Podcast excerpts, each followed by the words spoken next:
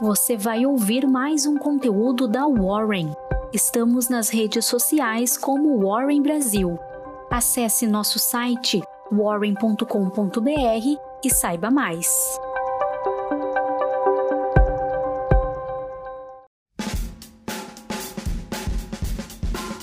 Bom dia, tudo bem? Aqui é a Maria Fernanda, estagiária da área de análise de investimentos da Warren, e hoje eu vou guiar você pela sua Warren Call em clima natalino. Então vamos lá! Na agenda da próxima segunda, no Brasil será divulgado o relatório Focus. Com isso, nós teremos as mais novas projeções do IPCA, do PIB, da taxa de câmbio e da Selic de 2022. Agora falando sobre a Bolsa Brasileira, no pregão dessa quinta-feira, marcado por oscilações devidas à baixa liquidez, o Ibovespa fechou em baixa de 0,34%, a 105 mil pontos. Passando os setores, na saúde, a Raia Drogazil deu um grande passo em direção à sua digitalização, associada a incrementos na receita financeira. A companhia anunciou que, através do fundo de investimentos RD Ventures, comprou a participação de 100% da Amplimed, 6,5% da Lab e 12,5% da Conecta Lá, todas do setor de desenvolvimento de softwares de saúde. Agora falando sobre o setor frigorífico, em alinhamento com as tendências ESG, a Minerva anunciou a criação de uma joint venture com a americana Amyris, do ramo de biotecnologia, para a criação de uma molécula via fermentação visando agregar sustentabilidade ao negócio. O composto químico desenvolvido será empregado em embalagens e em conservantes naturais.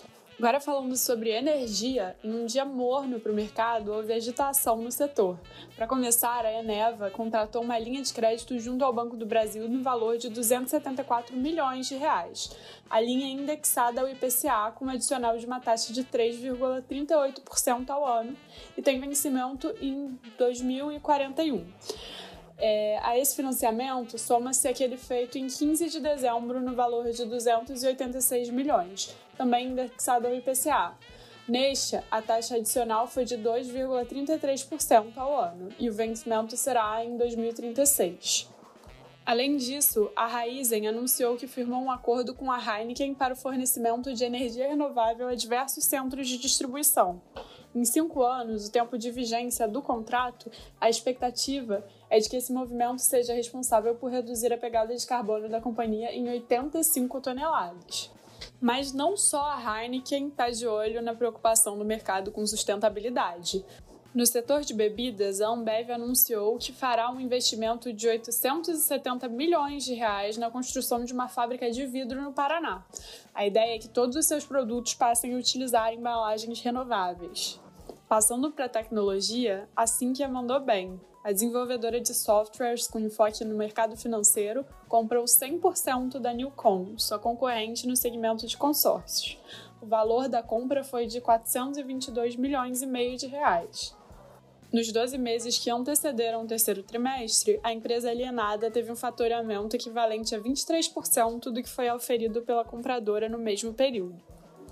No setor de varejo, a Americanas anunciou que realizará em 9 de março o pagamento de juros sobre capital próprio no montante de 550 milhões de reais, a sua base acionária de 31 de janeiro.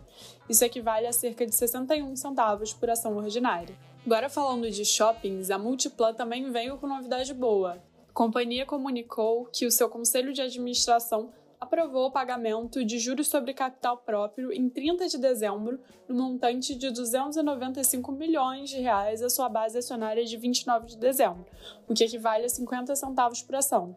Resta ainda a aprovação da Assembleia Geral. Agora falando das bolsas americanas, nesta quinta-feira, Wall Street seguiu em recuperação pelo terceiro dia seguido, com investidores um pouco menos apreensivos com a Omicron. Migrando para juros Brasil, diante da divulgação nada animadora do IPCA 15, a curva teve forte alta nesta quinta-feira. Em relação a cripto, no ano de lançamento dos ETFs de criptomoedas no Brasil, quatro dos fundos dos ativos digitais já estão entre os cinco mais rentáveis da B3. Até as 18 horas, o Bitcoin estava precificado a 288 mil reais, uma queda de 4,71%. Quanto ao dólar, nesta quinta-feira, diante do leilão de 965 milhões de dólares realizado pelo Banco Central, o dólar comercial fechou em queda sutil de 0,08%, a R$ 5,66. Para fechar, em baixa significativa, o Credit Default Swap de 5 anos encerrou a semana em queda de quase 2,12%, a 217 pontos. Assim se encerra a sua Call. Tenha um Feliz Natal!